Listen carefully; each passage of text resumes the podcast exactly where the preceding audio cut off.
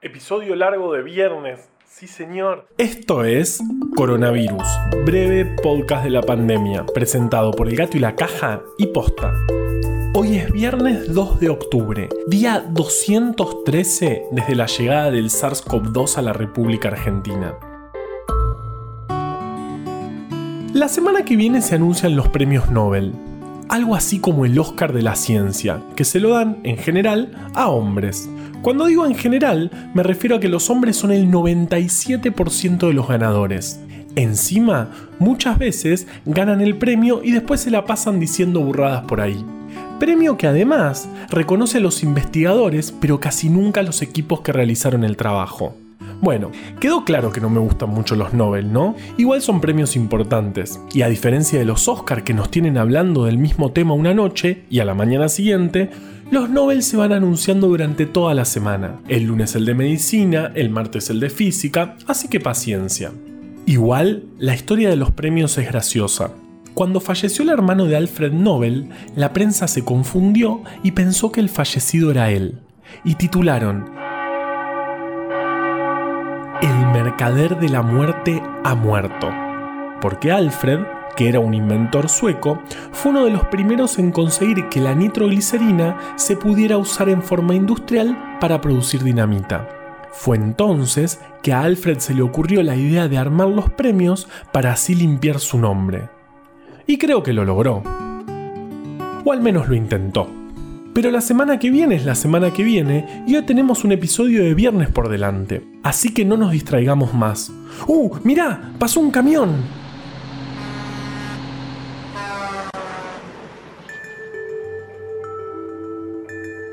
En Argentina ayer se confirmaron 14.001 casos. El 38% de ellos fueron en el AMBA, que sigue estable aunque con un número alto de contagios. Santa Fe que registró 2073, Córdoba con 1966 y Mendoza con 799 casos son las jurisdicciones donde más están creciendo los contagios en los últimos días. Si comparamos con la semana pasada, hoy tenemos 86.736 casos más. Seguimos con la tendencia de aumento semanal en todo el país. En total hay 20.288 fallecidos por COVID registrados. El salto respecto de ayer, cuando había 16.937, es porque se cargaron todos los casos de la provincia de Buenos Aires. En terapia intensiva con diagnóstico confirmado hay 3.799 personas, son 272 más que el viernes pasado, un indicador que sigue creciendo. Hoy se conoció un estudio importante sobre el tratamiento con plasma de convalecientes. Se analizaron 334 pacientes con síntomas graves y edad promedio de 62 años, a los cuales a la mitad se les dio plasma de pacientes recuperados de COVID y a la otra mitad placebo. El resultado fue que no se produjeron beneficios en la evolución clínica de ninguno de estos dos grupos de pacientes. En el que recibió placebo esto era esperable, pero en el otro hubiese sido lindo encontrar mejores resultados. Hay más estudios en curso que evalúan, por ejemplo, otros grupos etarios, pero este es el primer trabajo donde se evalúa la eficacia. Esto no es, obviamente, una buena noticia, pero nos muestra también lo que venimos diciendo siempre, que tenemos que tener paciencia y estudiar con mucho cuidado cada potencial terapéutico y, obvio, cada candidato vacunal. Hablando de candidatos vacunales, Vale tiene una mega entrevistada.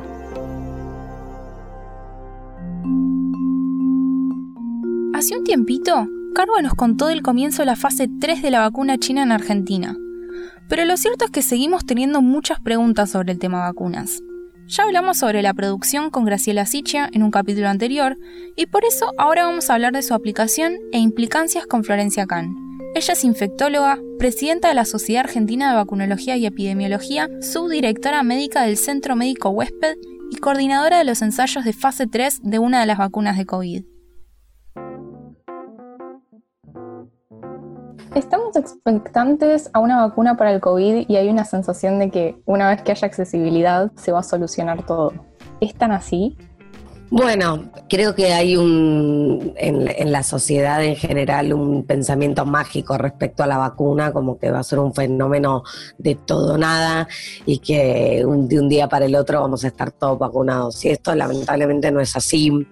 Lo que hay que decir es que tenemos noticias muy esperanzadoras respecto a las vacunas, porque hay varias vacunas que están en, en su fase 3, es decir, que mostraron buenos resultados en las fases previas tanto en seguridad como en lo que es este, la inmunogenicidad o la generación de anticuerpos, que es lo que uno mide con la vacuna, pero también mide otros tipos de respuesta inmune que no dependen solo del anticuerpo.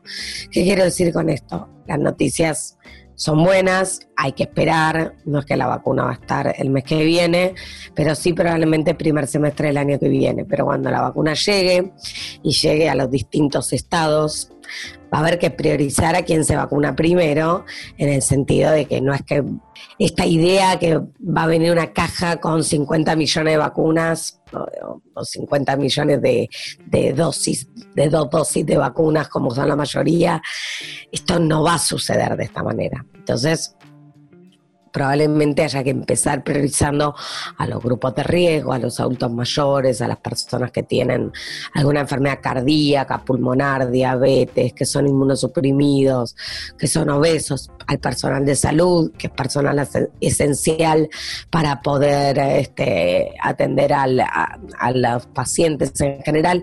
Entonces, bueno, Obviamente que a medida que uno puede ir vacunando a toda esa gente, vacunando a los más vulnerables, la situación mejora, pero no es que vamos a hacer como un lanzamiento al cielo de barbijos y decimos, listo, a partir de hoy no usamos más el barbijo. Digo porque porque estaría buenísimo y es, lo, es el deseo que todos tenemos, que todo, toda esta porquería se termine lo antes posible. Perdón si no es muy científico mi decir, pero la realidad es que, es que estamos todos en una situación donde no quisiéramos estar, eh, eh, digamos, todos quisiéramos que esto no, no estuviera sucediendo o que ya se hubiera terminado y no estaría pasando. Entonces, en el mientras tanto, hay mucho que podemos hacer en el día a día nosotros para, bueno, como digo, ¿no? Para eh, echarle agua y no leña al fuego, ¿no? Como para tratar de ir apagando de a poquito toda esta situación. ¿Cuánta gente vacunada va a ser necesaria para conseguir la inmunidad de rebaño? Ay, qué gran pregunta, porque mira, la inmunidad de rebaño, para los que no saben, es la protección indirecta que le confieren las personas vacunadas o personas que ya hayan tenido la enfermedad eh, a los que no están vacunados. Y eso varía según la enfermedad. Pues, por ejemplo, para el sarampión necesitas una, necesitas tener más del 90% de los susceptibles con anticuerpos para justamente lograr la inmunidad rebaño. ¿Por qué? Porque el sarampión es muy transmisible de persona a persona. Así como en líneas generales lo que se dice es 70% mínimo necesidad de población inmunizada por vacuna o por, o por infección natural para lograr la inmunidad rebaño. ¿Cuál es el problema? Que por la infección natural, cuando muchas veces cuando vos tenés una enfermedad leve, tenés una caída rápida de los anticuerpos. De hecho, en estudios de cero prevalencia, que es básicamente hacer la IgG para ver cuántos tuvieron COVID, aunque no lo supieran, en estos estudios, por ejemplo, que se hicieron en Italia y en España, los datos de cero prevalencia dieron del 5, 7, 10% bajísimo, bajísimo para la cantidad de casos que tuvieron. Entonces, ahora lo que se está investigando es si por ahí no hay otro tipo de inmunidad que también esté jugando un rol importante en todo esto, que es lo que llamamos la inmunidad celular o la inmunidad de memoria. ¿Qué significa esto? Tuviste COVID, no tenés anticuerpos circulantes porque tuviste un cuadro leve, entonces la respuesta inmune que se montó no fue tan importante, pero hay un tipo especial de linfocitos, que son los linfocitos de memoria, que les queda como ahí en el disco rígido, como la información. Entonces, ante una reexposición al virus, hay una alarma. A este yo ya lo conozco. Y entonces ahí se monta la respuesta inmune. Entonces eso puede hacer que tengas una reinfección, pero muy leve, porque se monta rápidamente la respuesta inmune. Entonces, digo, hay muchas cosas que todavía no sabemos, porque tampoco sabemos después cuánto van a durar los anticuerpos que confiere la vacuna. Entonces, si esta va a ser una vacuna como la antigripal, que hay que dársela todos los años, o si se va a tratar de una vacuna para darse cada dos años o cada diez. Eso no lo sabemos tampoco. Y esto que decías sobre la inmunidad celular, ¿hay alguna manera de medir esto en, en COVID en este momento? Bueno, hay manera de medirlo, lo que pasa es que son técnicas más sofisticadas, entonces no es como cualquier laboratorio que uno va y dice me quiero hacer anticuerpo contra el COVID y a lo sumo te fajarán con el precio, pero digamos, en definitiva eh, te lo podés hacer porque ponele que tenés la duda. Eh, o puede tu médico, tu médica pedírtelo por algún motivo. Estos son laboratorios bastante especializado porque no es tan sencillo la técnica, entonces no es algo tampoco que cualquiera se podría hacer.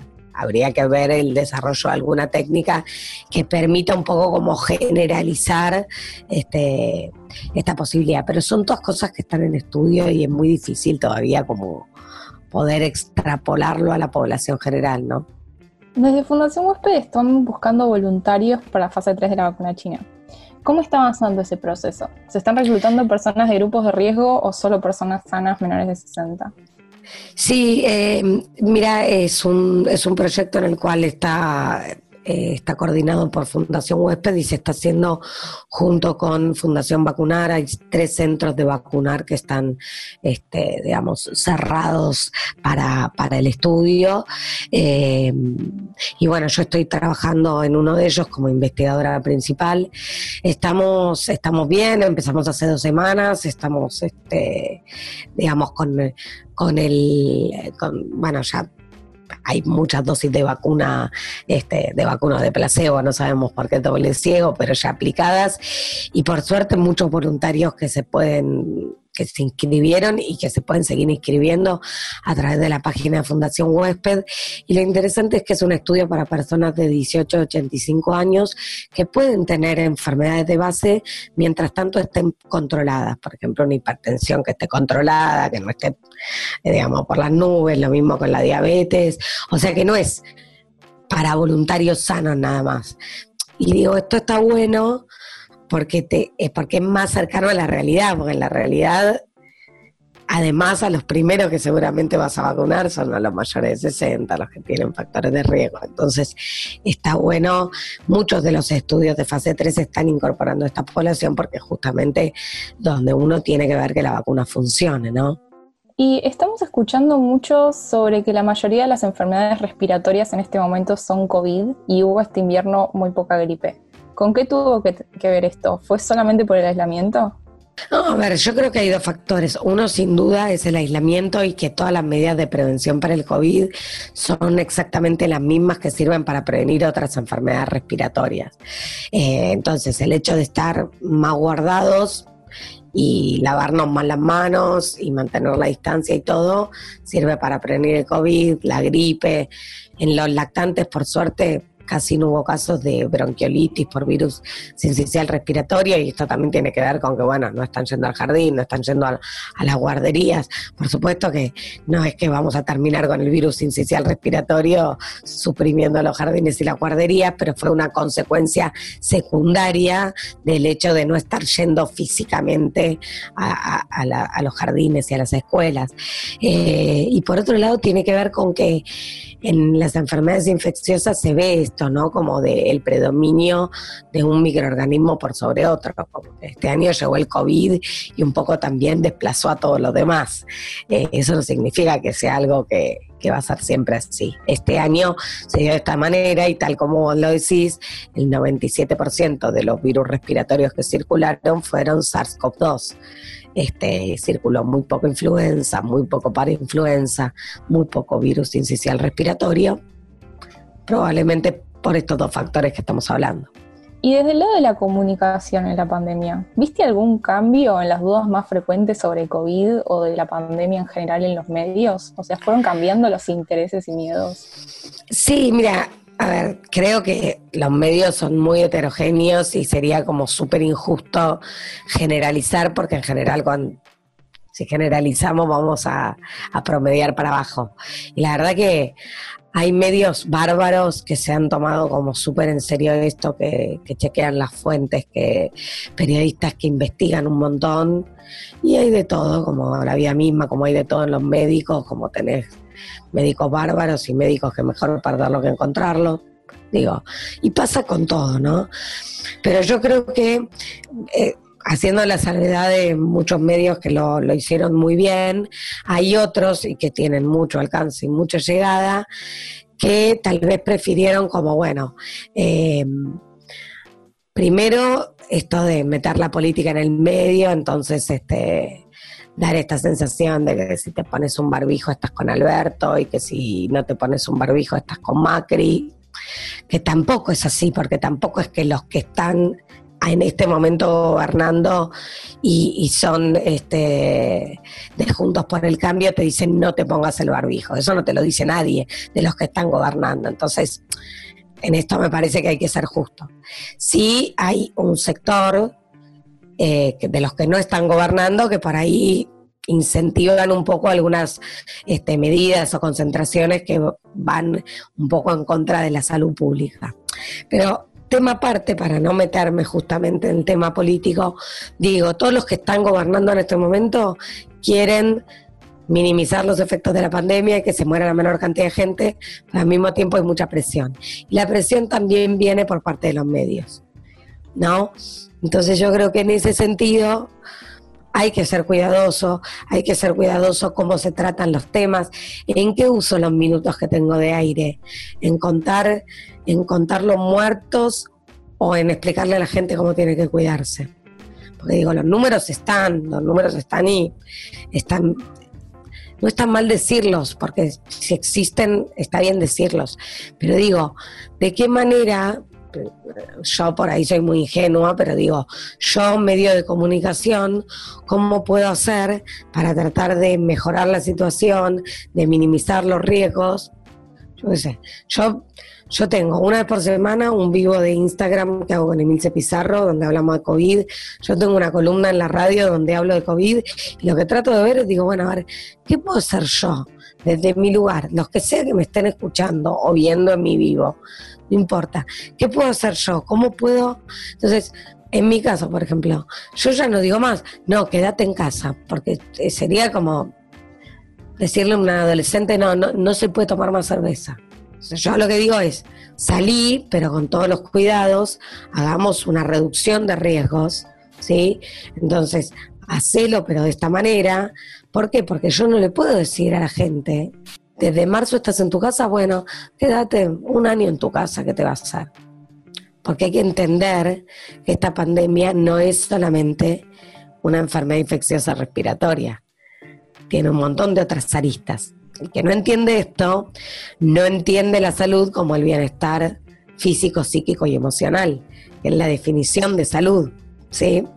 Entonces me parece que hay que entender esto y entonces hay que ponerse también en el lugar del otro.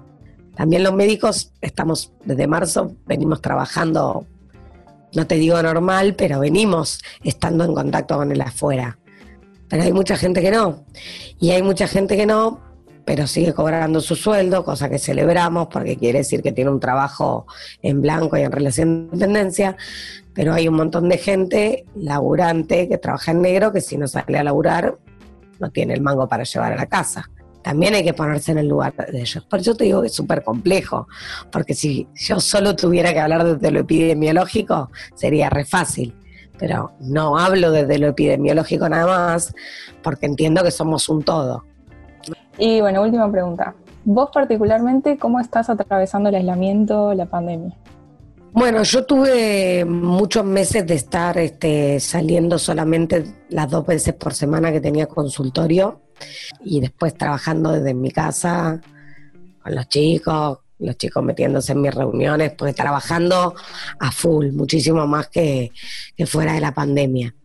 Eh, ahora con el estudio de la vacuna, que estoy, tengo que salir todos los días, eh, y, bueno, estoy como teniendo, si querés, una vida más normal por el hecho de que salgo todos los días a trabajar y estoy muchas horas fuera de mi casa, porque estoy, bueno, nada, como les contaba, a cargo de este, de, uno de los centros que, que, está haciendo el estudio de la vacuna y tengo que estar, viste, cuando esa, si bien no, es que estoy las 12 horas que está abierto el centro, porque además si no me vuelvo loca y, no, y además necesito eh, por momentos estar en mi casa por mis hijos, porque la logística así lo requiere. Pero bueno, estoy teniendo como la rutina de todos los días salir, ¿viste? Me pongo una camisita, qué sé yo cosas que por ahí en algún momento uno se, este, de, la cintura para abajo estabas en jogging y de la cintura para arriba, ahora estoy toda arreglada, porque, viste, es así. Eh, pero nada, este, eh, te cuento solo como anécdota, me armé un escritorio en la pieza de mi hija, me compré un escritorio y me armé un escritorio porque no tenía, bueno, mi casa no, es grande y, y yo no podía acaparar el living. Necesitaba un espacio donde, por ejemplo, poder tener una charla y que por lo menos los gritos se escuchan más de fondo, ¿viste? Así que creo que todos nos tuvimos que adaptar a esto. Esto fue un, nada, un cimbronazo, este, todos nos tuvimos que adaptar, creo que no es grato para nadie. A mí ahora me entusiasma estar trabajando en un proyecto de vacunas porque, bueno, porque te hace como todavía sentir más parte, ¿no? Como que sí, bueno, estás como, este, entonces me, entusiasma, pero creo que este, es difícil, es difícil y, y ya estamos en octubre y no la puedes creer, ¿viste?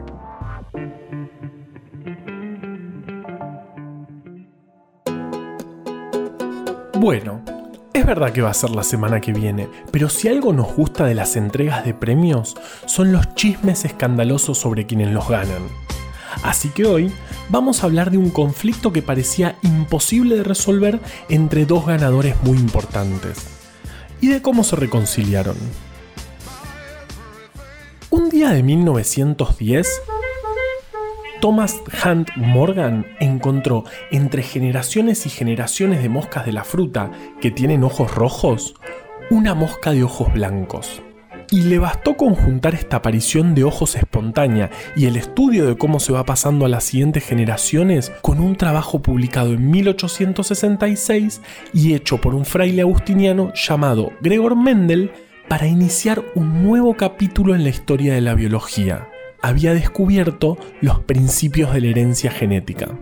Ganó el premio Nobel en 1933, o mejor dicho, a él se lo dieron, porque a pesar de que la mosca de ojos blancos la había encontrado mientras trabajaba codo a codo con su esposa Lillian Bauham Morgan, a Lillian no la incluyeron en el premio. A partir de ahí, siguieron muchísimos años en que sus becarios y los becarios de sus becarios se dedicaron a estudiar estos genes. Cosa nada fácil porque lo hacían partiendo de un error, ya que en esa época todavía se creía que los genes, responsables de las características como el color de ojos de las moscas, eran una unidad, un punto indivisible. Fue recién 43 años después de la aparición de la mosca de ojos blancos cuando James Watson y Francis Crick propusieron un modelo en el que la información genética estaba escrita en un continuo de letras muy largo. Muy largo en serio. 3.000 millones de letras en cada una de nuestras células. Para lograr esta hazaña, tuvieron que mirar primero, sin el permiso de su autora, una compleja foto que había tomado Rosalind Franklin utilizando rayos X, la famosa imagen 51, una cristalografía de ADN que confirmaba su modelo. En 1962, Watson y Crick ganaron el premio Nobel por este descubrimiento. También lo ganó Maurice Wilkins, el que le mostró la foto que había sacado Rosalind sin el permiso de Rosalind a Rosalind no la incluyeron en el premio Nobel. Mucho machirulo suelto. Entonces, en este punto de la historia tenemos dos ideas, ambas ganadoras de premios Nobel. La idea de que los genes son puntos indivisibles en el ADN y la idea de que nuestro ADN es un continuo de miles de letras en el que está escrita la información de los genes. ¿Unidad o continuo? Parecen conceptos diametralmente opuestos, pero el protagonista de esta historia no pensaba lo mismo. Seymour Benzer, a quien evidentemente le gustaban mucho los desafíos, se propuso ser el mediador en el conflicto entre la genética clásica de Morgan y el modelo revolucionario de Watson y Crick. El experimento de Benzer se centraba en el uso de un organismo que él conocía muy bien porque venía estudiándolo hace tiempo, los virus bacteriófagos, o sea, virus que infectan bacterias y las destruyen. Dicen que Benzer estaba tan obsesionado con sus experimentos que hasta su hija Martha, de 5 años, hacía dibujitos de una bacteria infectada llena de cromosomas de bacteriófagos. Lo que Benzer encontró, infectando bacterias con virus y estudiando sus mutaciones, es que un mismo gen podía tener mutaciones diferentes en distintos lugares, lo que demostraba que el gen no era un único punto indivisible, sino una región con distintas partes. O sea, que el modelo de Watson y Crick era el correcto. Los genes eran un continuo, pero los principios de la herencia seguían siendo los descriptos por Morgan. El conflicto se había resuelto y no había que sacarle el premio de Nobel a nadie. Bueno, en realidad había que sacarles una parte y dársela a Rosalind y a Lillian. A partir de esto, Benzer dedicó su trabajo al estudio de los genes de virus bacteriófagos y sus mutaciones. Así, abrió una puerta que, a fines del siglo XX, culminará con un proyecto que costó billones de dólares, el Proyecto Genoma Humano. Pero, a ver, un momento. ¿Qué pasó? A ver, a ver, ¿qué pasó? Me pasé toda la semana hablando de diarios, pero todavía no mencioné ni un titular, ni siquiera un copete, ni una mísera volanta. Qué nombre espectacular, volanta. Pero eso es simplemente porque todavía no conté mi parte favorita de esta historia. El problema más grande de Benzer no estaba en intentar infectar bacterias con virus y observar mutantes.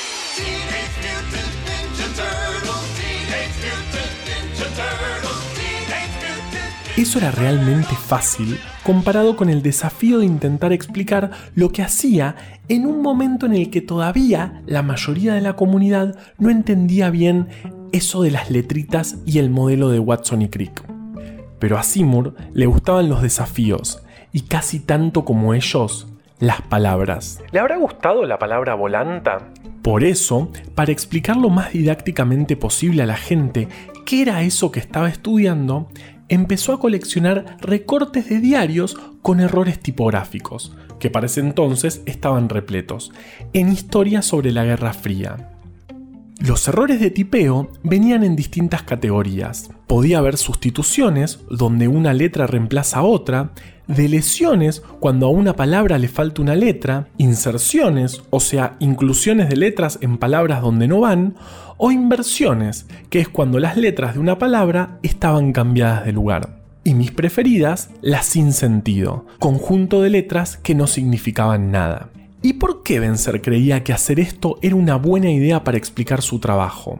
Porque en definitiva, las mutaciones no son más que eso, errores de tipeo en el código continuo escrito en el ADN y que lleva toda la información de los genes. Y el trabajo de Benzer era buscar y mapear muchos de estos tipos de errores en un gen de los bacteriófagos.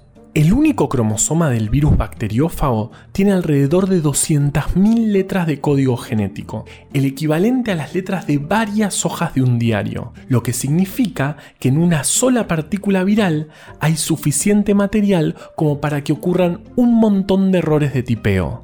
Y a Benzer le alcanzaba con uno. Esta historia podría terminar acá, pero hay algo más. Spencer estaba estudiando el código genético, es decir, cómo se traducen esas letras del genoma en las proteínas que, básicamente, son de lo que estamos construidos. La pregunta del millón en ese momento era la siguiente.